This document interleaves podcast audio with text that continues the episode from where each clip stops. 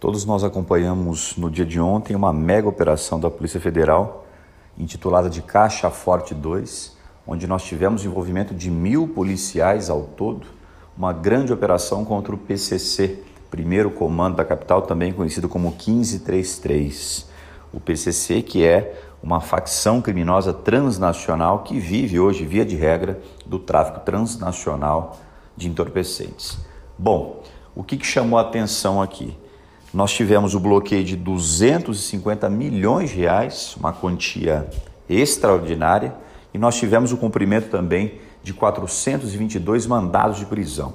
Mas o que chamou a atenção do aluno é que dessa quantidade de mandados de prisão nós tivemos 172 mandados de prisão cumpridos contra pessoas que já se encontravam presas. E aí surge então a pergunta do aluno: professor, como é que eu deflagro uma operação contra aquele que já se encontra preso? Que crime pratica aquele que já se encontra encarcerado? E professor, como é que eu investigo aquele que já está preso? Bom, vamos por partes aqui. Se você pegar a Lei 12.850 de 2013, a nossa lei de enfrentamento às organizações criminosas, lá no seu artigo 2 você tem o crime de pertencer à organização criminosa.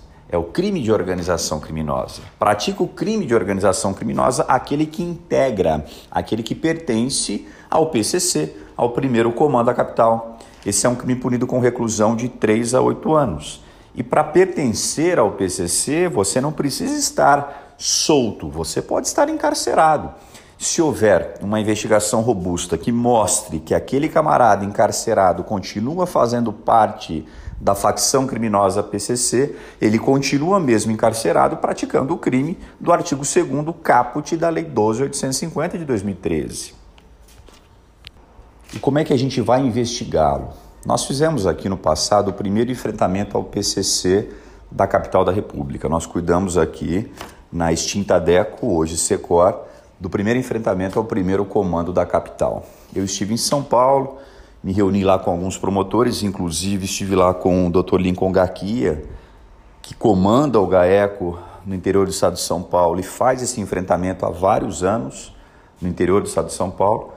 Vi o modelo paulista do Ministério Público de São Paulo de enfrentamento ao PCC, colhi ali algumas informações e trouxe um modelo semelhante aqui para Brasília.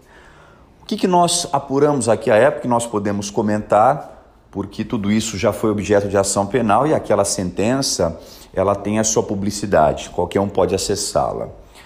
Nós percebemos aqui aquilo que todo mundo sabe, que o PCC é hierarquizado, ele é dividido em sintonias. As sintonias são é, as escadas de hierarquia do PCC. E nós percebemos que nós tínhamos uma sintonia que era intitulada de Sintonia da Rua eram os membros do PCC que estavam soltos.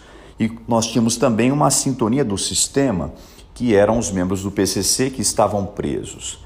Quando nós monitoramos à época a sintonia da rua, a sintonia da rua monitorada pelos mais variados mecanismos de investigação, entre eles a interceptação telefônica, a sintonia da rua, isto é, os membros do PCC que estavam soltos, faziam menção a todo tempo aos membros que estavam presos, de modo que, interceptando, vigiando, acompanhando a sintonia da rua, nós tínhamos acesso à relação dos membros do PCC que estavam encarcerados. E nós entendemos à época que todos eles praticavam o crime de pertencer à organização criminosa, porque todos se intitulavam membros do primeiro comando da capital. E eu me recordo muito bem dessa instrução criminal, uma instrução criminal sensível. E eu me recordo muito bem da fala de um dos presos durante aquele processo crime. Ele disse o seguinte: Excelência, eu estou custodiado aqui há oito anos no complexo da Papuda. Aqui todos os senhores sabem que ninguém fala ao telefone. Eu não falo ao telefone lá dentro. Como é que estão colocando na minha conta um crime se sequer eu tenho acesso à telefonia celular? E eu me recordo também que o magistrado disse para ele: embora você não fale ao telefone aqui dentro, porque em Brasília a gente não admite isso e o sistema ainda funciona muito bem, aqueles que estão lá fora da mesma facção que a sua fazem menção ao seu nome mensalmente, inclusive na relação que ocorre ao final de todo mês. Onde aquelas pessoas monitoradas traziam a relação de todos os integrantes do PCC e você está lá catalogado como membro do PCC. O seu crime é apenas o crime de pertencimento, não precisa falar ao telefone, não precisa praticar nenhuma conduta concreta. Basta o seu cadastro como membro do PCC e na sua conta vai vir reclusão de 3 a 8 anos. Essa rapaziada foi condenada e foi condenada a uma pena que superou a época seis anos de reclusão. O que a polícia fez?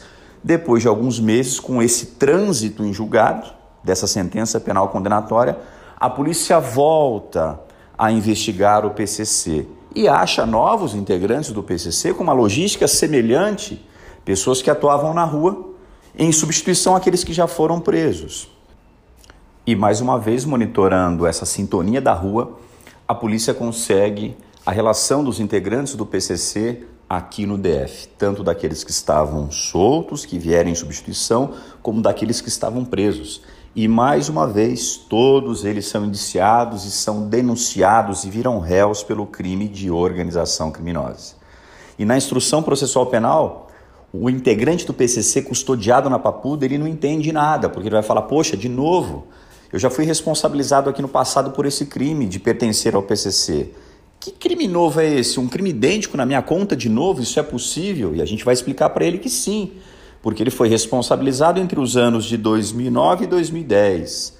Quando ali recebida a denúncia e inaugurado o processo, cessou-se a permanência. Tivemos um crime lá atrás. Hoje nós temos um outro contexto fático, onde com dolo autônomo ele volta a se intitular PCC. É um novo crime de organização criminosa e a polícia demonstrou a nova permanência, a nova estabilidade desse camarada. Na conta dele, um novo crime. Os senhores estão percebendo, então, que se a polícia continua, juntamente com o Ministério Público, a realizar esse trabalho de acompanhamento, esse trabalho técnico contra o PCC, dificilmente esse camarada que está custodiado, que está preso e que se intitula membro do PCC, dificilmente ele vai deixar o cárcere. E esse é o nosso objetivo, para que o PCC não tenha aqui o poder que ele já tem em outros estados da federação.